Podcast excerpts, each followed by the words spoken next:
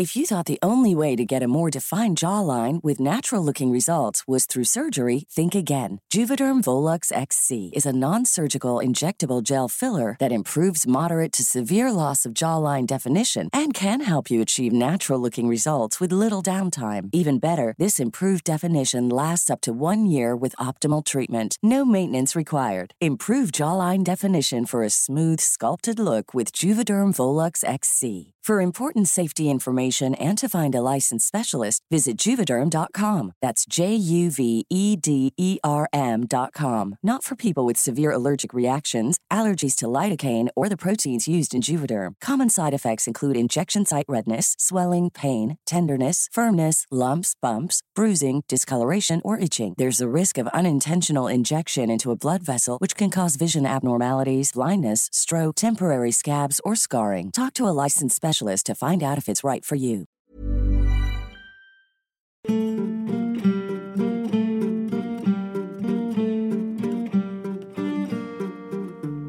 Hallo und guten Tag, mein Name ist Miriam Hübel. Ich bin die Produzentin und Regisseurin von Klenk und Reiter, dem Falter-Podcast aus der Gerichtsmedizin. Wie Sie vielleicht schon bemerkt haben, ist der Podcast derzeit in Sommerpause. Mittlerweile sind zwei Staffeln von Klenk und Reiter erschienen. Das waren knapp 30 Folgen und er ist schon jetzt einer der erfolgreichsten Podcasts des Landes. Vielen Dank also Ihnen, liebe Hörerinnen und Hörer, für Ihr großes Interesse. Bis wir uns mit neuen Folgen zurückmelden, haben wir noch etwas Bonusmaterial für Sie. Heute hören Sie Klenk und Reiter live aus dem Wiener Stadtsaal. Die beiden erzählen dort einige Fälle, die Sie möglicherweise schon im Podcast gehört haben. Es gibt aber auch bisher unveröffentlichtes Material. Musikalisch begleitet wurden die beiden bei ihrem Gespräch vom Wiener Liedmacher Ernst Molden. Er hat für die zweite Staffel eigens einen Soundtrack komponiert mit dem Titel Mördernummern. Die CD ist nach wie vor im Faltershop erhältlich unter www.faltershop.at/molden. Und jetzt viel Vergnügen mit Klenk und Reiter live aus dem Wiener Stadtsaal.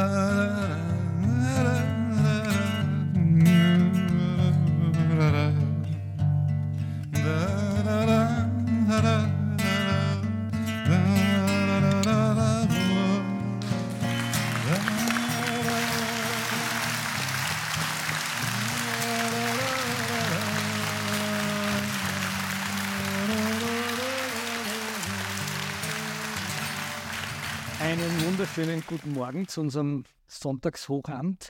Ähm, wir haben uns gedacht, da heute der erste wirklich schöne Sommertag in diesem Jahr ist, reden wir ein bisschen über Faulleichen und über, darüber, dass man im Wasser nicht mehr schwimmen soll, weil das zu gefährlich ist und wollen Ihnen ein bisschen erzählen über äh, Maden und Würmer und alles, was an so einem schönen Tag. Ein meteorologisch angepeistes Programm.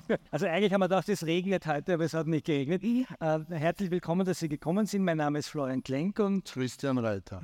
Sie kennen uns wahrscheinlich alle vom Podcast. Es gibt mittlerweile fast eine Million Downloads dieses Podcasts, der ein großes Experiment war, denn wir wollten eigentlich anknüpfen an der großen Tradition der gerichtsmedizinischen Vorlesungen, wo, glaube ich, Ihr Lehrer irgendwie den legendären Satz gesagt hat, naja, es war so, dass also in der, das war in der Zwischenkriegszeit, äh, wo der Professor für Gerichtsmedizin, wenn er in die Vorlesung, in den Hörsaal gekommen ist, gesagt hat, ich begrüße die Damen und Herren Studentinnen und die aus den benachbarten Kaffeehäusern diese Vorlesung besuchen Personen.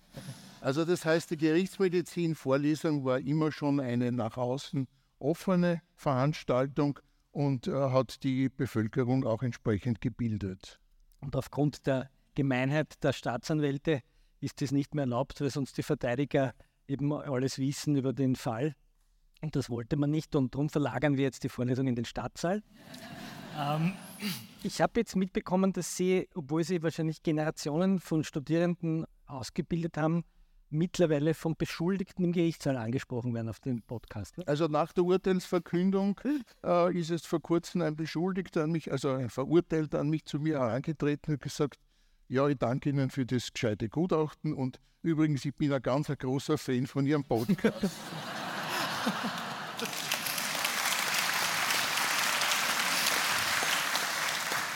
Ich war letztens auf einer Demo von Klimaklebern und da ist die Polizei, hat die eingekesselt ja, und hat die nicht, nicht fein behandelt. Und der Polizist ist auch hergegangen und hat gesagt, ja, der Podcast, das hören wir alle gern.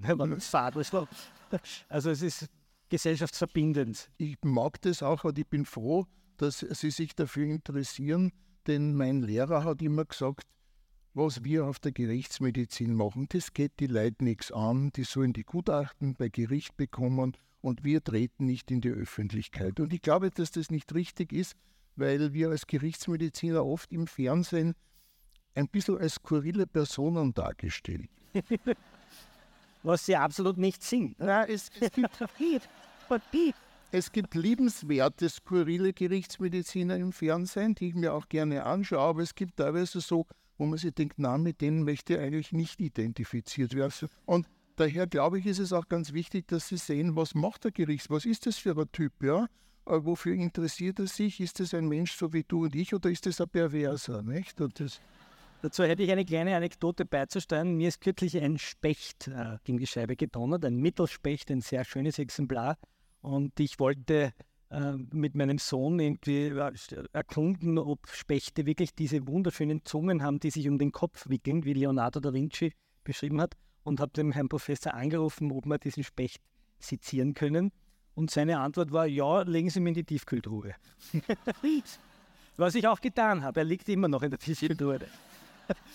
Die normale Reaktion eines Gerichtsmediziners. Ab, ab ins Eis. Ja. Und das wird uns noch beschäftigen. Wir wollen ein bisschen darüber reden. Sie sind eigentlich, habe ich gelernt, nicht einfach nur ein Arzt, sondern Sie verstehen sich als, äh, den Begriff kannte ich nicht, als Physikus. Was ist das? Der Physikus ist ein bisschen ein antiquierter Begriff, nämlich es ist ein Arzt, der ein allgemein naturkundliches Wissen haben sollte. Früher waren viele Amtsärzte, die haben den Titel Physikus gehabt. Und ich glaube, äh, dass man als Gerichtsmediziner über die Scheuklappen der Medizin hinaus viel mehr wissen sollte, viel mehr Biologie, Naturkunde, Physik, Chemie wissen sollte, damit man in seinem Job wirklich optimale Ergebnisse erzielt. Und das ist immer mein angestrebtes Ziel, der Physikus zu sein. Der Physikus muss sich sehr stark mit Biologie, Zoologie mhm. und Botanik beschäftigen, habe ich gelernt.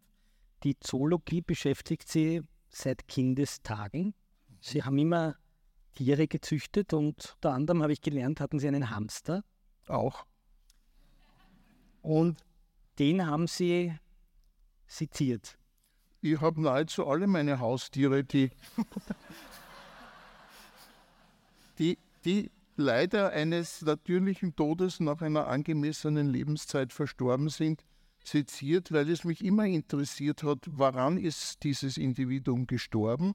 Und soweit es mir möglich war, haben wir also auch beim Hamster haben wir die Todesursache eindeutig geklärt. Was war die Todesursache?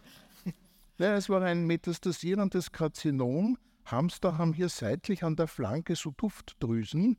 Und diese Duftdrüse ist bei dem Hamster bösartig geworden und hat dann Metastasen gesetzt und hat zum Tod geführt. Ich habe den Professor Reiter mal besucht für, ein ORF, äh, für eine ORF-Sendung, das ist schon fast 20 Jahre her. Und da waren wir in einem kleinen Kämmerchen, ähm, das ein bisschen so muffig gerochen hat, kann ich mich erinnern. Es hat so gesummt, das war irgendein so UV-Licht, glaube ich. Oder irgendein ja, es war, das, es war dieses Paria-Eck der Gerichtsmedizin. Da, Dort wollte eigentlich keiner hin, weil das war ein feuchtes Zimmer. Kein Assistent wollte dort seinen Schreibtisch aufbauen, weil das war alles so moderig ein bisschen. Und ich habe mir gedacht, okay, für meine Zwecke ideal. Ich habe dieses, dieses Zimmer als Labor dann sofort an mich gerissen und habe dann dort Wissenschaft gemacht. Wissenschaft heißt, der Professor Reiter hat dort Fliegenmaden gezüchtet. Ähm, ich kann mich erinnern, dieses, dieses Leichenhaus, da gab es ja ein Leichenhaus an diesem Gerichtsmedizinischen Institut. Wir sind da durchgeführt worden. Es war ihnen immer wichtig zu zeigen, wie heruntergekommen das ist und wie wenig Geld investiert war. Ich kann mich noch an den legendären Satz erinnern vom Professor, der gesagt hat, das Leichenhaus ist schon ziemlich abgelebt. Aber noch viel faszinierender war diese, äh, dieser Fliegenmaden, dieses Fliegenmadenlabor, weil die Fliegenmaden äh, ganz wichtige ähm, Helferlein sind, kleine Kriminalkommissare, wenn man so will, die helfen können. Ja, also mein Lehrer äh, auf der Gerichtsmedizin, der Professor Holzerbeck, äh, der hat immer in seiner Vorlesung gesagt, da war ich nur Student, da war ich noch gar kein Gerichtsmediziner, er wollte eigentlich Pathologe werden. Und äh, Pathologen machen ja was anderes als Gerichtsmediziner. Pathologen machen Diagnostik im Spital, sie sezieren auch Leichen, aber nur die, die im Spital eines natürlichen Todes sterben. Als Gerichtsmediziner musst du alles. Du musst den natürlichen Tod, den gewaltsamen Tod, du musst die Unfälle und das alles kennen. Und mein Lehrer hat immer in der Vorlesung gesagt, ja, wir haben immer wieder auf diesen Leichen so viele Maden und da müsste man doch irgendwelche Gesetzmäßigkeiten herausfinden.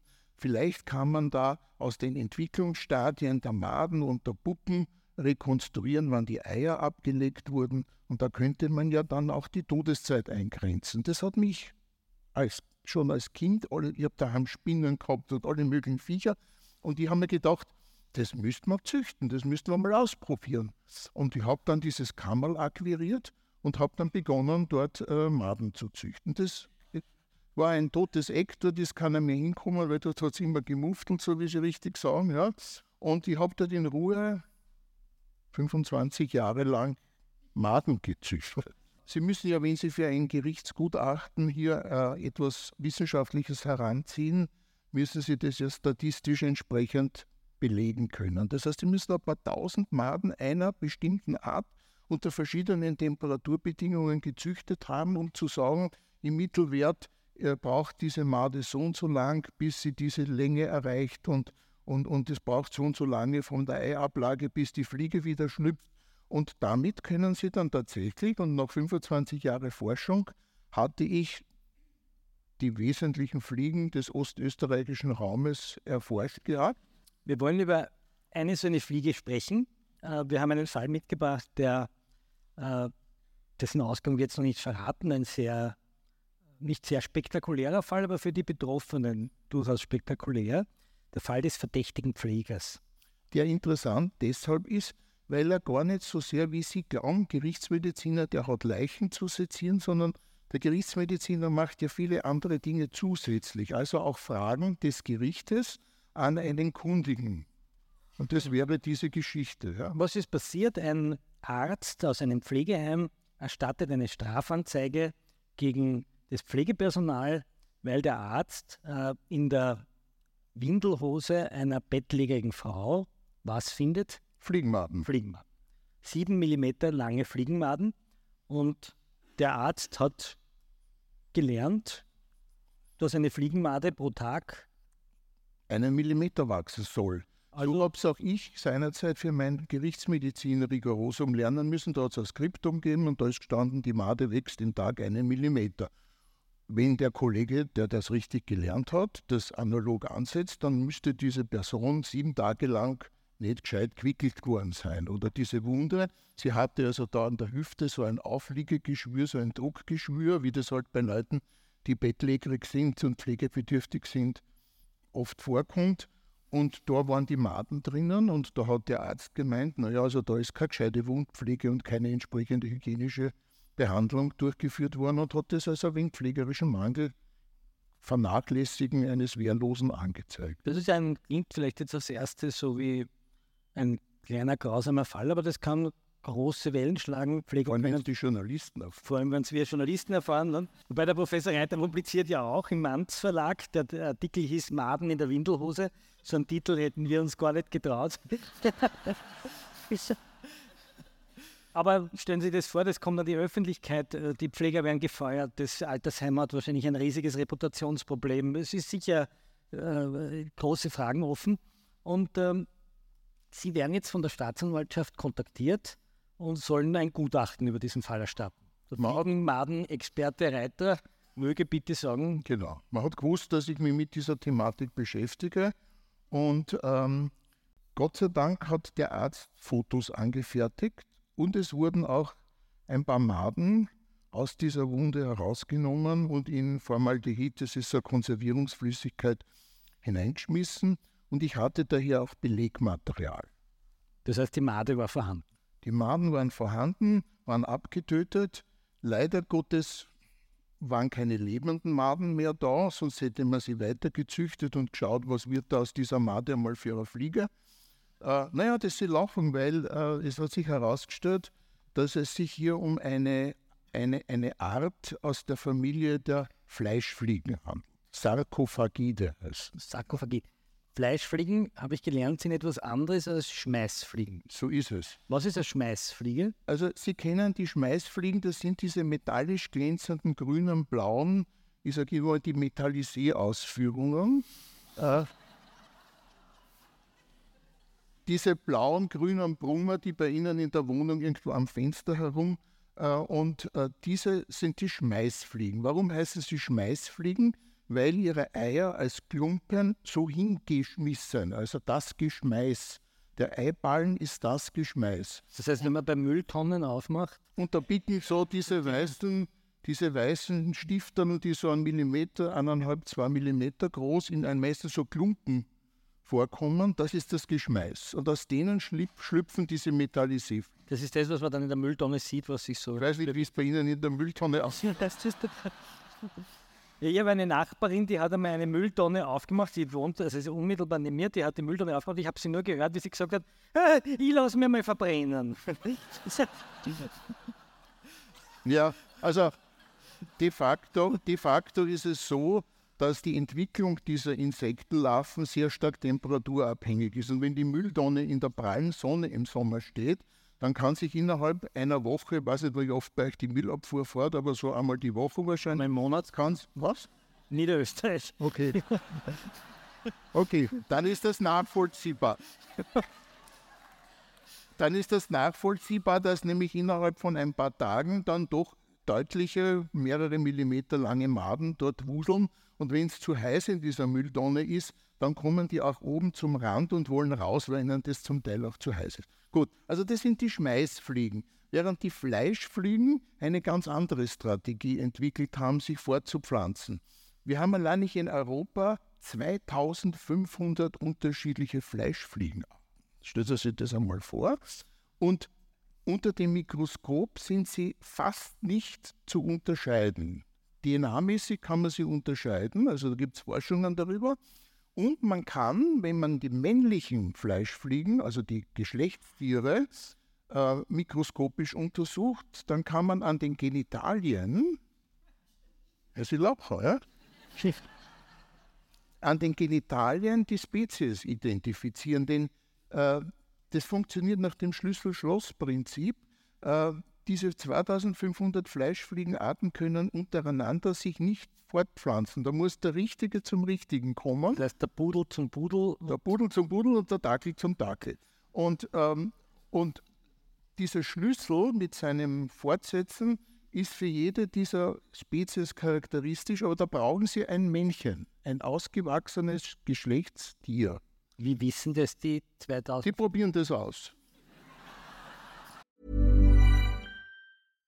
How would you like to look five years younger? In a clinical study, people that had volume added with Juvederm Voluma XC in the cheeks perceived themselves as looking five years younger at six months after treatment. Look younger, feel like you. Add volume for lift and contour in the cheeks with Juvederm Voluma XC. Reverse signs of aging by adding volume to smooth laugh lines with Juvederm Volure XC. For important safety information and to find a licensed specialist, visit juvederm.com. That's J U V E D E R M.com. Not for people with severe allergic reactions, allergies to lidocaine, or the proteins used in Juvederm. Common side effects include injection site redness, swelling, pain, tenderness, firmness, lumps, bumps, bruising, discoloration, or itching. There's a risk of unintentional injection into a blood vessel, which can cause vision abnormalities, blindness, stroke, temporary scabs, or scarring. Talk to a licensed specialist to find out if it's right for you. Ich bin jetzt kein Mathematiker. Die Mathematiker hier müssen das dann aussehen, wie viele verschiedene Möglichkeiten es da gibt. na, also wir haben da sicherlich jetzt in Wien und Umgebung so an die 20 verschiedene häufig vorkommende Fleischfliegenarten. Und wenn da so ein männlicher Fleischflieger unterwegs ist und was ähnliches sieht, wo er sagt, ha, das könnte ein interessanter Partnerin sein, dann probieren Sie es halt aus. Nicht? Und wenn es nicht ist, dann geht es nicht, dann geht es nicht. Ja? Also das heißt, Schlüssel Schloss. Nun hatte ich aber so ein Männchen nicht, weil ja die Maden abgetötet wurden. Und aufgrund des mikroskopischen Erscheinungsbildes der Maden äh, war es sehr naheliegend, dass es sich um eine Spezies handelt, die wir auch in der Großstadt und, und in der Wien-Umgebung sehr häufig finden, ähm, eine Sarkophagide, die Liopygia, ja? äh, Agyrostoma. Gut. Und die, ist, die kennen Sie wahrscheinlich auch alle. Das ist so eine relativ große, pelzig graue Fliege, die einen so schachbrettartig gemusterten Hinterleib hat. Meistens haben sie rote Augen äh, und am Rücken, also zwischen Kopf und dem Bauch, Fliegen haben einen Kopf am Thorax und am Bauch und am, am Thorax, am Rücken haben sie meistens drei so schwarze Striche. Und diese Fliegen haben eine Fortpflanzungsstrategie entwickelt, die ich faszinierend finde, denn das sind die einzigen Fliegen, die im Regen fliegen. Also der Schmeißfliege, wenn es zum Regnen anfängt, setzt sie sich unter ein Plattel irgendwo an einer Hausmauer und wartet wieder, bis es vorbei ist. Fleischfliegen fliegen im Regen. Und zwar, warum tun sie das? Weil viele Fleischfliegenarten äh, sich mit Hilfe von Regenwürmern oder Schnecken fortpflanzen, Die schmeißen nicht Eier, sondern sie sind Lebendgebären. das heißt, sie setzen Larven ab. Richtig, die Mammafliegen haben eine Spermiothek. Das heißt, ein Depot mit Spermien, äh, mit dem sie jeder, über das sie jederzeit verfügen können. Und wenn jetzt die Mammafliege meint, sie könnte demnächst lebend gebären, dann befruchtet sie ein paar Eier und im Leib dieser Mutterfliege reifen dann innerhalb von etwa 24 Stunden aus den, diese Eier und dann schlüpfen diese kleinen Maden in der Mama drinnen. Und jetzt ist das Problem der Mama, jetzt muss sie diese kleinen Maden loswerden. Und sie weiß, dass ihre Madenbabys ähm, Schnecken oder Regenwürmer parasitieren. Das heißt, sie legt die Larve in den Regenwurm hin. Sie fliegt und wenn dort irgendwo eine Schnecke sitzt, und Sie wissen, diese Schnecken, die haben da so eine Atemöffnung, so ein schwarzes Loch, wo sie immer wieder aufmachen, unter, meistens unterm Halskern, da ist so ein schwarzes Loch. Und da fliegt die Fliege hin, zack, innerhalb von zwei, drei Sekunden legt sie zu diesem Loch, zu diesem Atemloch eine Made und fliegt wieder weg. Das heißt, wenn die Schnecke Luft schnappt, legt sie dort eine Made. Die Made kriecht in, den, in die Schnecke rein und frisst allalong diese Schnecke auf. Traurig für die Schnecke, aber das ist die Fortpflanzungsstrategie äh, der Fleischfliegen. Und bei den Regenwürmern. Regenwürmer, warum heißen Regenwürmer Regenwürmer? Weil sie im Regen aus dem Boden rauskommen. Wenn Sie aufmerksam einmal auf einer Wiese gehen und schauen nach einem Regen, da haben Sie zwischen diesen Grasbüscheln immer wieder so kleine Erdhäufchen. Die sind teilweise so wie Zimtschnecken, schauen die teilweise aus. Nämlich, da kommt der Regenwurm hoch, weil er Angst hat, dass er in der Röhre ertrinkt, wenn das Wasser eindringt. Nicht? Also der Regenwurm ist sehr ertrinkempfindlich und wenn der also jetzt, äh, wenn es regnet, Wasser in die Röhre eindringt, dann geht er hoch und damit das Wasser nicht in die Röhre hineinfließen kann, erzeugt er mit seinem Kot einen Ring rund um dieses Loch, damit so ein Wall entsteht, damit das Wasser nicht eindringen. das heißt, er kackt die Türe. Der kackt, der kackt den Eingang zu äh, und während er hier noch so drückt, äh, kommt die Mamafliege und legt auf dieses dampfende Häufchen, ähm, legt eine Made. In das Häuschen oder in den Wurm? In das, ja, je nachdem, was gerade sichtbar. Das heißt, die Fleischfliege nutzt eigentlich den Moment aus, wo die Schnecke Luft schnappt, zack, Larve zack. rein. Und wird Larve abgelegt, die Larve dringt in den Regenwurm ein, frisst den Regenwurm auf und nach ungefähr drei, vier Wochen kommt aus dieser Erdöffnung, der Regenwurmloch, kommt eine Fliege und, und damit ist der Reproduktionszyklus durchlaufen.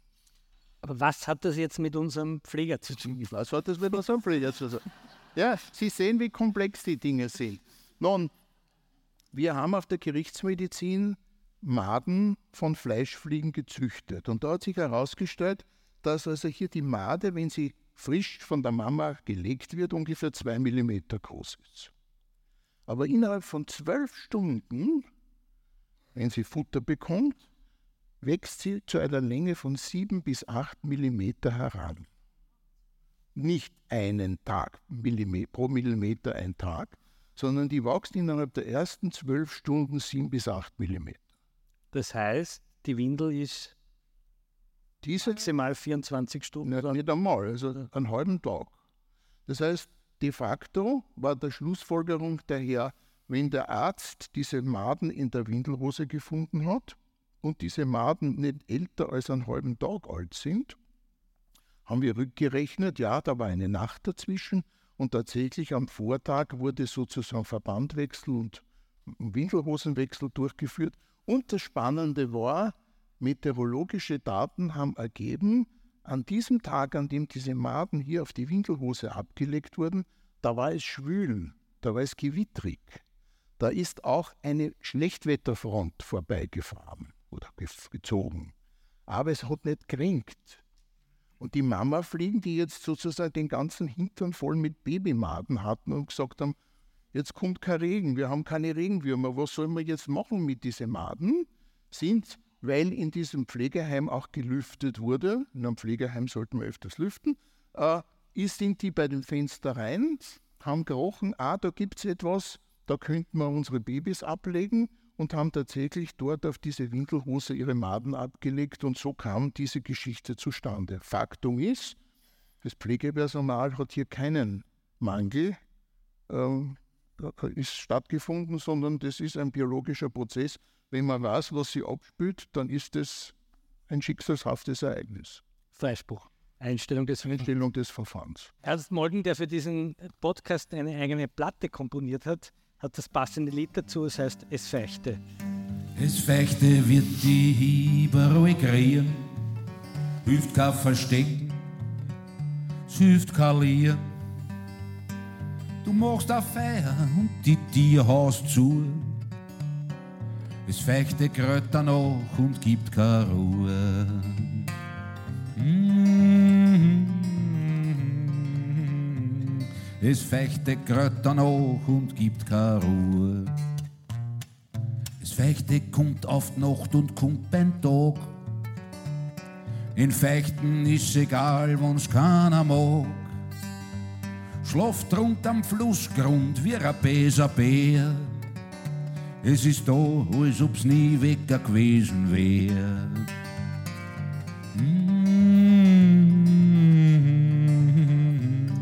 Es ist da, als ob's nie weg gewesen wär.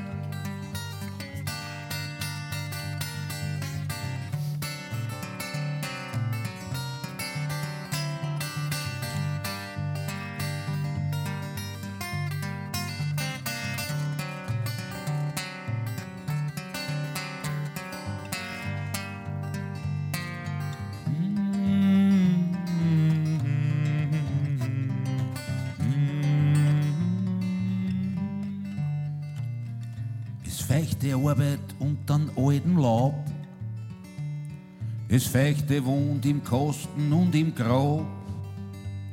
Vorm Fechten kannst nicht flüchten in einem Boot. Es riecht nach Lehm und fällt nach Tod. Mm. Es Fechte riecht nach Lehm und fällt nach Tod.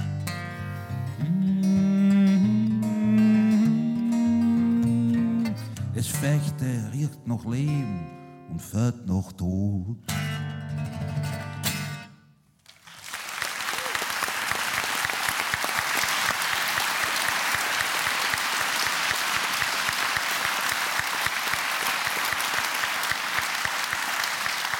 Ich habe einen äh, bekannten Strafverteidiger, der schreibt mir nach jeder Folge, dass ihm wieder irgendwie ein Stück Lebenslust verloren gegangen ist. Er kann kein Apfelmus mehr essen. er legt seine Füße nicht mehr aufs Handschuhfach, äh, weil er gelernt hat, dass ihm da den, den Rücken reißt. Viele, viele Dinge, die wir da lernen. Und jetzt wollen wir Ihnen ein bisschen den Sommer vermiesen. Ähm, das Baden in klaren Seen. Äh, wir haben, weil wir über Wasser und Würmer reden und über den Sommer, noch einen Fall mitgebracht, den Sie noch nicht kennen. Ähm, der handelt von kleinen mikroskopischen Saugwürmern, den sogenannten Schistosomen. Schistosomen. Worum geht es da? Vor vielen Jahren hat es einen sehr tragischen Fall gegeben. Zwei Jugendliche sind in der alten Donau ertrunken. Und äh, das war sehr ungewöhnlich, weil beides eigentlich kräftige Burschen waren. Und äh, Professor Reiter hat die Jugendlichen äh, obduziert. Und dabei haben sie eine sehr verstörende Entdeckung gemacht. Ja, es waren zwei Brüder, 16, 17 Jahre alt, die haben sich an der alten Donau so ein Tretboot ausgeborgt, sind dann mit ihren Freunden dort ein bisschen herumgefahren und weil es halt Sommer war und es war heiß, ist einer dieser Brüder ins Wasser gegangen, um sich zu erfrischen. Das war gar nicht so ein schlechter Schwimmer, er war kein guter Schwimmer, aber er ganz gut schwimmen können. Und er ist auch diesem Tretboot eine Zeit lang nachgeschwommen und plötzlich hat er Probleme bekommen. Die Polizei schreibt im Bericht, er habe Probleme bekommen, was auch immer das war. Und äh, sein jüngerer Bruder, der ein schlechter Schwimmer war, ist seinem Bruder zu Hilfe geeilt und hat, ist eingesprungen, um den Bruder zu retten. Und beide Brüder sind ertrunken. Das war die Frage, wieso ist das passiert? Und ich habe beide obduziert, beide sind eindeutig und zweifelsfrei ertrunken. Äh, aber was auffällig bei beiden Brüdern war, sie hatten am ganzen Körper rote Punkte, einen Ausschlag. Ich habe mir das dann mikroskopisch angeschaut und es war das Bild einer sogenannten Zerkariendermatitis. Was ist das?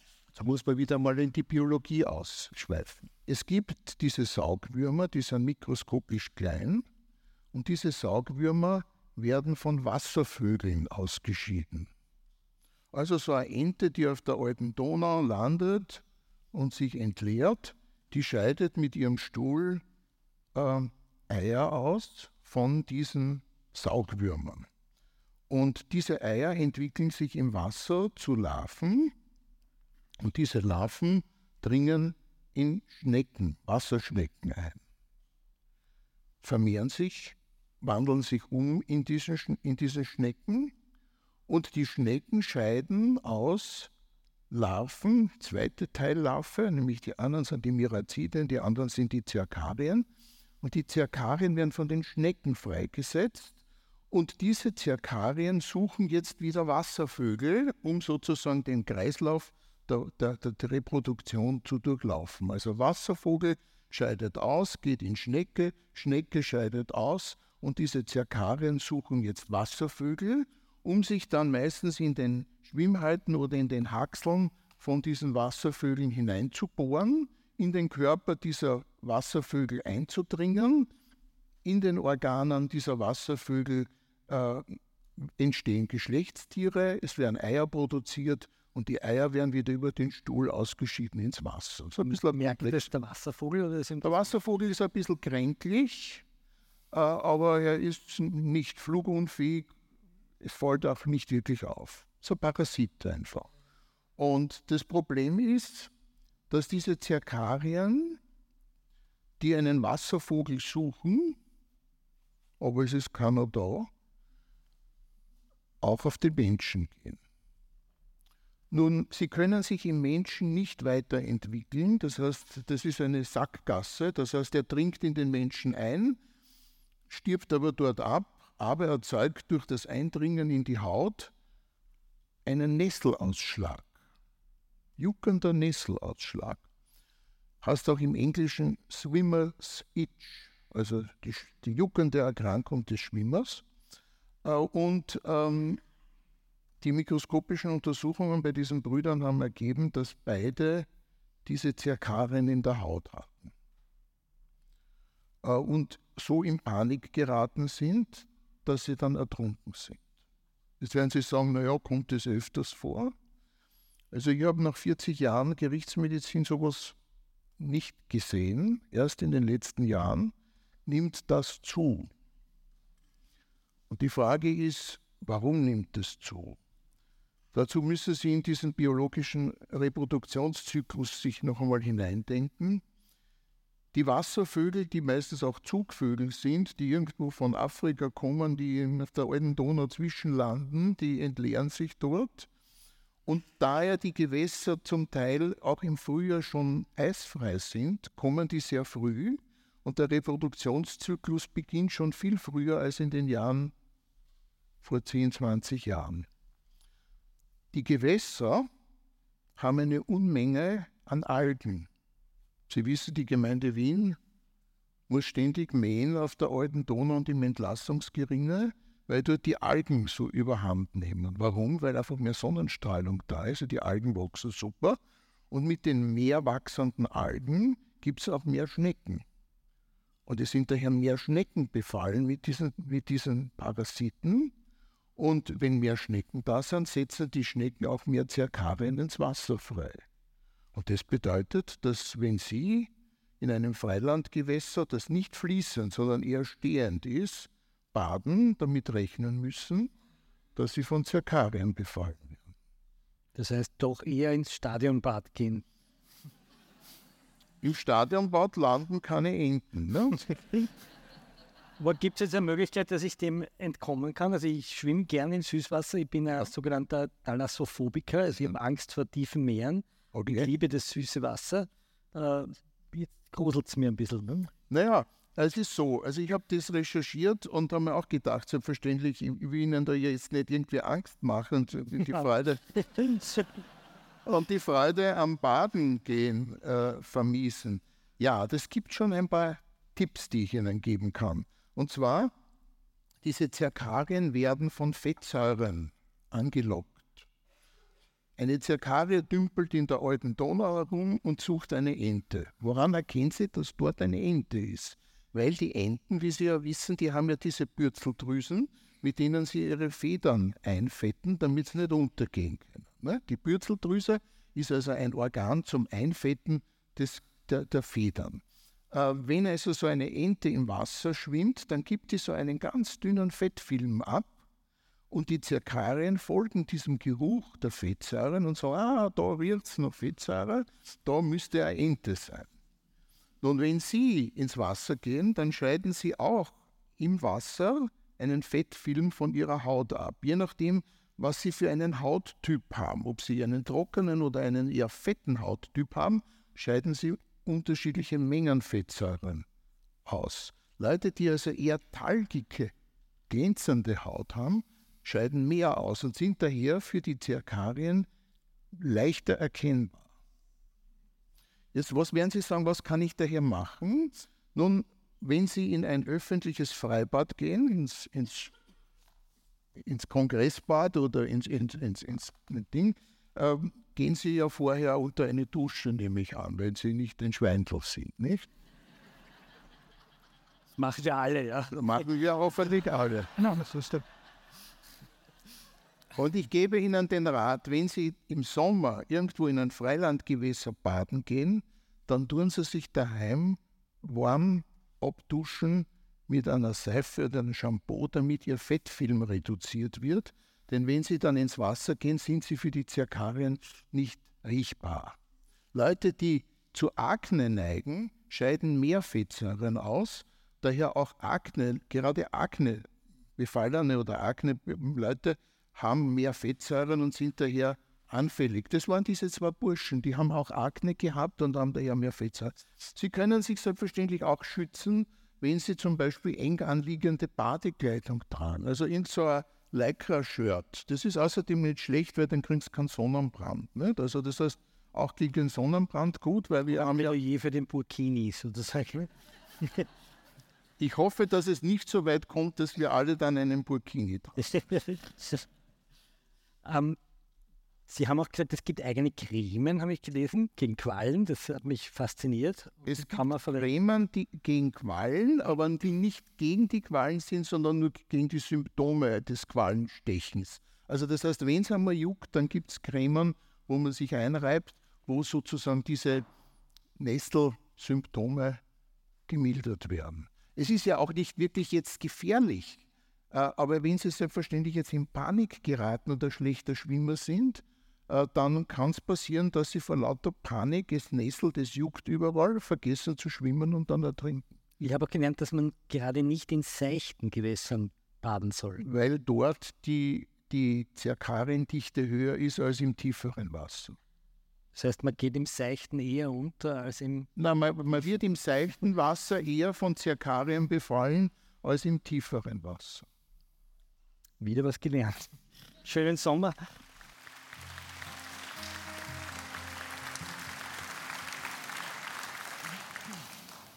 Schon wieder einer hier, schon wieder einer hier. Er wollte zum Wasser auf zwei Stunden, auf einmal war er verschwunden. Wo er jetzt ist, das fragst mich, schon wieder einer hier. Schon wieder eine Furt, schon wieder eine Furt. Auf der Straßen, auf der Nossen hat das Leben sie verlassen. Ein paar Blumerl liegen noch dort, schon wieder eine Furt. Für die anderen ist halt Nacht, was normal ist, das nix macht, bis der erst heiratst ist wieder gut, weil die Nacht allein nix tut. Schon wieder eine weg, schon wieder eine weg. Gesagt hat's, macht er keine Sorgen und den Radio richten wir morgen. Schau am Leiberl, da hast einen Fleck, schon wieder eine weg. Schon wieder einer tot. Schon wieder einer tot. Trankt im Fluss links eine Bock, aber ich, ich hab seinen Rock um das Gewandel. War er schon, schon wieder einer tot. Für die anderen. Ist halt Nacht, wo's normal ist das nix macht, bis der erst heirat, ist wieder gut, weil die Nacht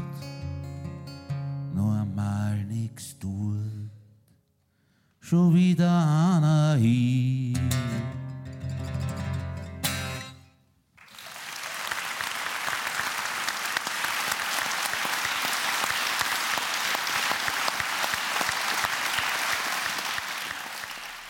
Reden wir noch ein bisschen über Wasserleichen. hm? Wir haben einmal so eine Frage-Antwort-Podcast-Reihe gemacht. So vier Wochen lang durften unsere Zuhörerinnen und Zuhörer Fragen stellen. Und es war erstaunlich, dass ganz viele Leute über Wasserleichen Bescheid wissen wollten. Können Sie sich das erklären? Ich glaube, den Wasserleichen haftet so ein massiver Ekelfaktor an. Es ist tatsächlich so, dass Wasserleichen sich doch etwas unterscheiden von anderen Leichen. Das hat aber damit zu tun, dass im Wasser kein Sauerstoffzutritt zum Leichnam stattfindet und daher der Chemie, der Chemismus des Abbaus des Körpers ein etwas anderer ist. Es entstehen daher auch andere Gerüche als bei faulen Wohnungsleichen. Äh, Und bei Wasserleichen gibt es ein paar so Phänomene, die besonders imposant sind. Bei einer Wasserleiche, die im Freiland liegt, also so bleiben wir bei der Donauinsel, bleiben wir im Entlastungsgerinner, äh, im Hochsommer, da beginnt sich die Haut weißlich zu verfärben. Das kennen Sie alle zu Hause, wenn Sie lange genug in der Badewanne dümpeln. Ja? Dann beginnt sich die Haut an Ihren Händen und Füßen weißlich zu verfärben. Weil die Zellen Flüssigkeit aufnehmen, quellen, verändert sich daher auch der Lichtbrechungsfaktor dieser, dieses, dieser Zellinhalte. Und weil die Zellen quellen, kriegt man plötzlich Runzeln. Die Haut wird einfach zu groß. Wenn Sie jetzt 14 Tage lang in der Badewanne liegen, was manche von uns ja gern tun, ne? würden, aber meistens wünscht man sich dann doch nicht, äh, dann löst sich die Oberhaut komplett ab. Im Freiland ist es so nach ungefähr 14 Tagen, in der Badewanne geht es geschwinder. Und es löst sich die gesamte Oberhaut ab. Es gehen die, Hände, die Haut an den Händen wie Handschuhe, wie Gummihandschuhe lösen sich die ab. Die Nägel bleiben drauf und es gehen auch die Haare komplett wie eine ganze Perücke ab. Und dann wird die Leiche plötzlich ganz glänzend. Sie wirkt glitschig. Und das ist, glaube ich, auch der Ekelfaktor an Wasserleichen, dass sie so glänzend und glitschig sind und dann auch noch nicht gut riechen. Wir wollen über eine, wohl die berühmteste Wasserleiche reden, von denen die meisten hier nicht wissen, dass sie eine Wasserleiche war und wollen einen großen Mythos heute zertrümmern. Die Wasserleiche hat den Namen Ötzi. Ähm, 1991, also vor mehr als 30 Jahren, findet ein Ehepaar bei der Wanderung über den Ötztaler Gletscher den Mann aus dem Eis. Das Thiesenjoch. Thiesenjoch findet herausgeappert aus dem Gletscher die sozusagen mumifizierte Leiche von Ötzi. Sterbliche Überreste eines Menschen. Eines Menschen ursprünglich. Es landet ein Hubschrauber, man kommt mit Pickel und Hacke und versucht den irgendwie aus dem Eis zu. Erst haben sie einmal diskutiert, wer ist zuständig. Und das ist ein internationales Problem gewesen, weil das war an der Grenze zwischen Italien und Österreich. Oder jeder hat gesagt, sind wir zuständig oder nicht. Ja? Und dann hat es geheißen, ja, die Österreicher sind zuständig. Und wenn eine Leiche am Berg gefunden wird, äh, dann meldet man die Polizei das der Staatsanwaltschaft und dann sagen die, nur dann soll der Gerichtsmediziner sich das einmal anschauen kommen. Und so war das auch. Der Professor Henn in Innsbruck wurde verständigt mit der, mit der Aufforderung, da oben gibt es eine Leiche am Berg, wahrscheinlich irgendein Bergwanderer oder irgend sowas. Und ähm, Henny ist dann mit dem Hubschrauber hinaufgeflogen, also er wurde geflogen. Äh, und es hat eigentlich niemand damit gerechnet, dass das eigentlich ein ganz fantastischer archäologischer Fund wäre. Daher war auch die Ausrüstung jämmerlich. Pickel und Skistock. Ich persönlich bin ja sehr glücklich darüber, dass die Ausrüstung nicht toll war. Sie werden auch gleich lernen, warum. Man hat also dann den Ötzi dort herausgehackt und beim Heraushacken hat man ihm da an der Hüfte links ein bisschen beschädigt. Ein kleines Stück Hintern. Ja, das war schon so ein Handstück, Handteller großes Stück, wo der die, die, die Gesäßbacke beschädigt wurde. Diese Gesäßbacke wird noch eine große Rolle spielen. So ist es. Merken Sie sich das? Also Ötzi wurde einer Gesäßbacke verlustig. Ja, und, und ein, man glaube, ein riesengroßes Stück. Genau, man hat den Ötzi dann nach Innsbruck gebracht und dann ist ganz klar gewesen, dort wurden auch entsprechende Ausrüstungsgegenstände gefunden, wie diese Kupferaxt, wo der Archäologe sofort gesagt hat, ich weiß sofort, aus welcher Zeit das ist. Das ist also ein Handleistenbeil und das ist also ein historischer Fund. Und äh, im Jahr darauf, weil da kam, das Ganze war im September und da kam dann eine Schlechtwetterperiode und es hat alles zugeschneit. Und im nächsten Jahr gab es dann dort eine systematische, ich würde sagen, Grabung, kann man ja bei Eis nicht sagen, aber es ist eine systematische Auftauung. Und dann wurden also alle möglichen Gegenstände gefunden, unter anderem auch diese Bröseln, wo im Vorjahr der Popo vom Ötzi beschädigt wurde. Und ich hatte das Glück, ein Briefmarkenstück großes Brösel aus dem Ötzi seinen Popo zu bekommen. Bevor wir über diesen Popo reden, müssen wir noch einmal kurz zurückblicken. Der Ötzi war deshalb so eine Sensation, weil der Professor Konrad Spindler, so hat er geheißen, die Theorie aufgestellt hat, dass sozusagen alles, was um den Ötzi gefunden wurde, wie unter einer Eisglotte in einer Zeitkapsel, in einer Zeitkapsel eingefroren war. Er hat einen Weltbestseller geschrieben, Der Mann aus dem Eis, wo er im Wesentlichen gesagt hat, alles, was rund um den Ötzi liegt, ist zu dem Zeitpunkt des Todes des Ötzis dort schon gelegen. Frozen in Time. Frozen in Time, unter anderem eine Schlehdornblüte äh, habe ich gesehen. Nein, eine Frucht. Ja. Eine Frucht, also man hat gewusst, es muss Herbst sein, weil der Schlehdorn blüht im Herbst und äh, gewisse Getreidesorten, die nur, ich weiß nicht, im Süden äh, über den Alpen sind. Und aus all diesen kleinen Funden hat wurde man eine Geschichte konstruiert. Wurde eine Geschichte erzählt, wie das wenn Leben war. Und wenn Sie heute nach Südtirol fahren in das Ötzi-Museum, dann werden Sie diese Geschichte heute noch hören. Das ist die offizielle Ötzi-Geschichte. Sie hingegen haben den Ötzi gesehen im Fernsehen und haben sich was gedacht? Das kenne ich. Das ist ein Das ist ein Wasserleich. Was aber der Theorie komplett widerspricht, weil wenn der eingefroren wäre, Dann kann er kein Wasserleich. dann kann er kein Wasserleich sein. Das heißt, wie, wie haben Sie das erkannt, dass er Wasserleich Ja, schauen Sie. Ähm, Wasserleichen verlieren, was ich Ihnen schon erzählt habe, die Kopfhaare. Der Ötzi ist ja glatzert. Aber er ist nicht glatzert, weil er zu Lebzeiten keine Haare mehr hatte, so wie ich, ja? sondern äh, der hat ja da die Poren noch in der Kopfhaut.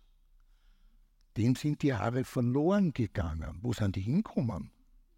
Bei der Nachgrabung hat man ein paar Kopfhaare und auch Körperhaare vom Ötzi gefunden, aber nicht die ganze Perücke. Wo ist die hinkommen? Der Ötzi hat keine Nägel. Ich habe Ihnen gesagt, da gehen die Handschuhartig geht die Haut ab und es gehen die Nägel mit ab. Und das war daher für mich die Frage, naja, wenn ich jetzt das Stückel von dem Ötzi seinem Popo bekomme, hat der die Oberhaut drauf oder fehlt die, weil sie abgegangen Wenn sie fehlt, hieße das, dass es da oben nicht die ganze Zeit eisig war. Sie haben dann auch irgendwann gesagt, dass das Gesicht und die Körperhaltung, ich glaube, man nennt es die Polizistenhaltung, Ja, also er liegt ja da so komisch drinnen. Ne? Der Ötzi ist ja so einartig ver verdraht, nicht? Ja? so wirkt wie ein Kieberer, der den Verkehr regelt. Haben Sie, Sie Sie haben mehr mit der Polizei zu tun als ich. Ja,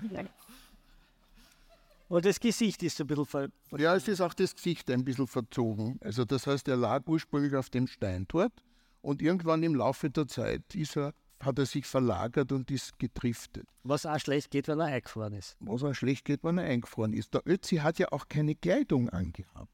Aber es ist dort bei der Nachgrabung in der Mulde sehr wohl die Kleidung gefunden worden. Die Nähte sind, haben sich aufgelöst, aber die einzelnen Stoffzwickel der Kleidungsstücke waren ja da.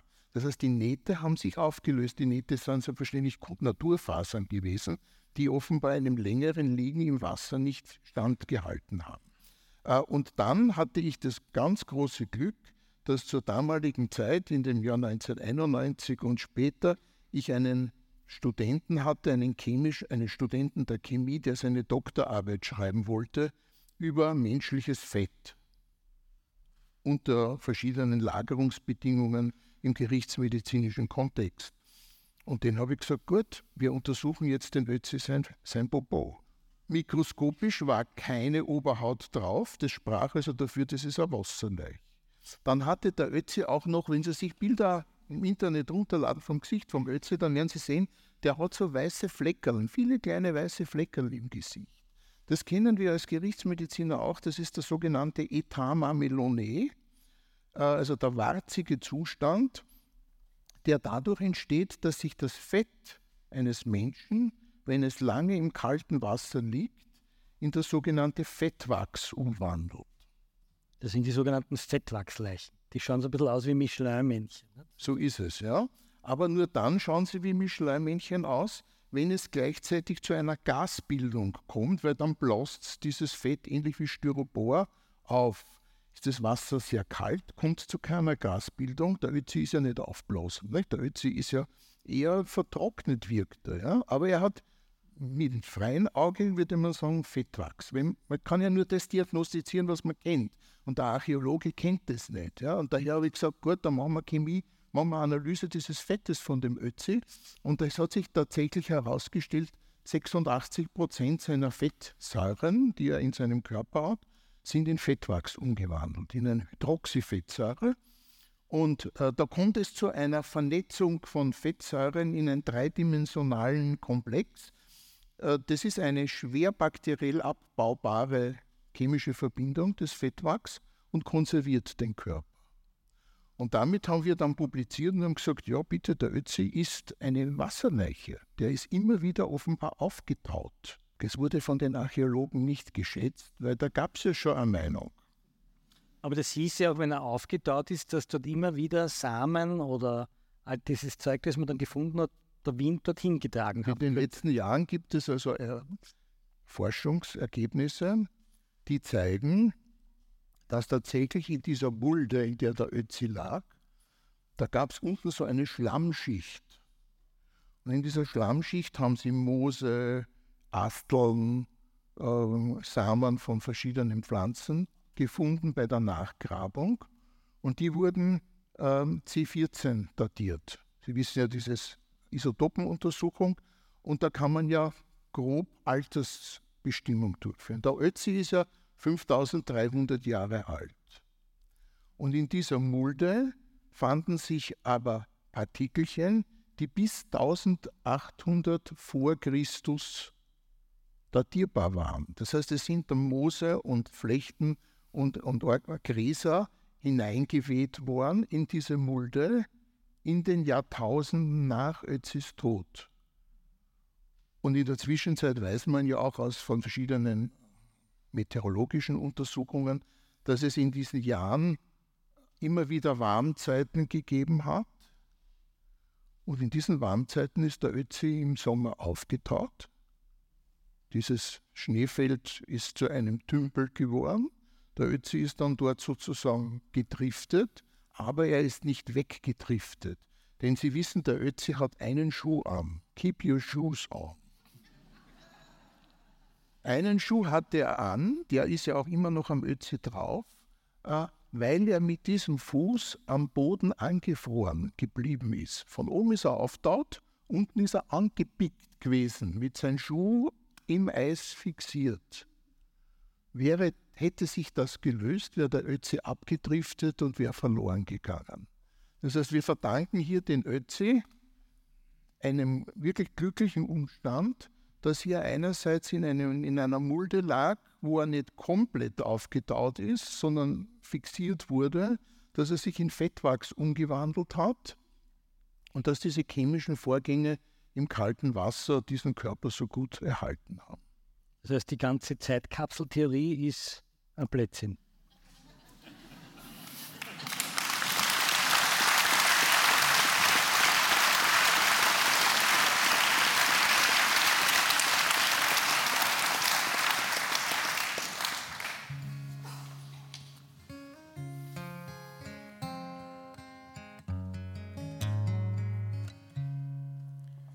Schau, ein Schirm, ein Schal, ein Schilling und so schöne Schuhe im Blau. Schau, ein Hund, ein Hut, ein Hocken und dazwischen liegt der Mann. Man findet allerhand auf der Straße, oft ist sie und ganz verbogen. Ja, aber so ein Toten, so ein Toten, so ein Toten kannst nix fragen. Und der Semi hat nichts gemerkt, weil er hat grad telefoniert.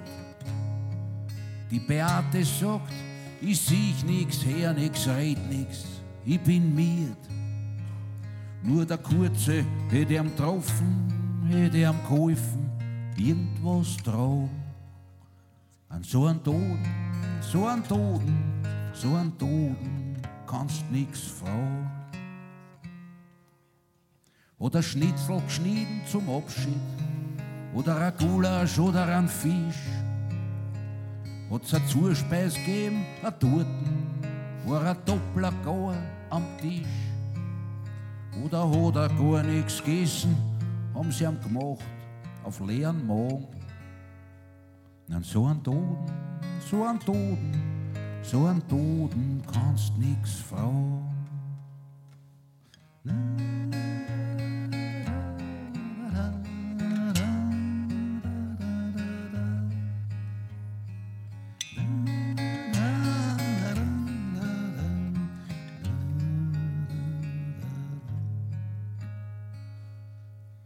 Bei der Lende die Laternen ist schon hier auf 15 Jahre.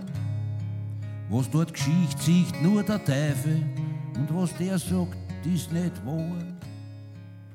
Haben sie ihm zärtlich gegeben, zwei Pusse, haben sie ihm gekeckert, haben sie ihm geschlagen. An so einen Toten, so einen Toten, so einen Toten kannst nix fragen. Deine Schuhe, mein Herz, dann Trommen, da am Gehsteig, wo man geht. Und zwei Wolken waren an oben, auf das Platzl, wo man steht. Sind wir Engeln, sind wir Bluthund, was das du? Ich kann's nicht sagen. Und so ein Toten, so ein Toten, so ein Toten kannst nix fragen. Na, so ein Toten, so ein Toten, so ein Toten kannst nix fragen. Außer der Herr Professor fragt ja.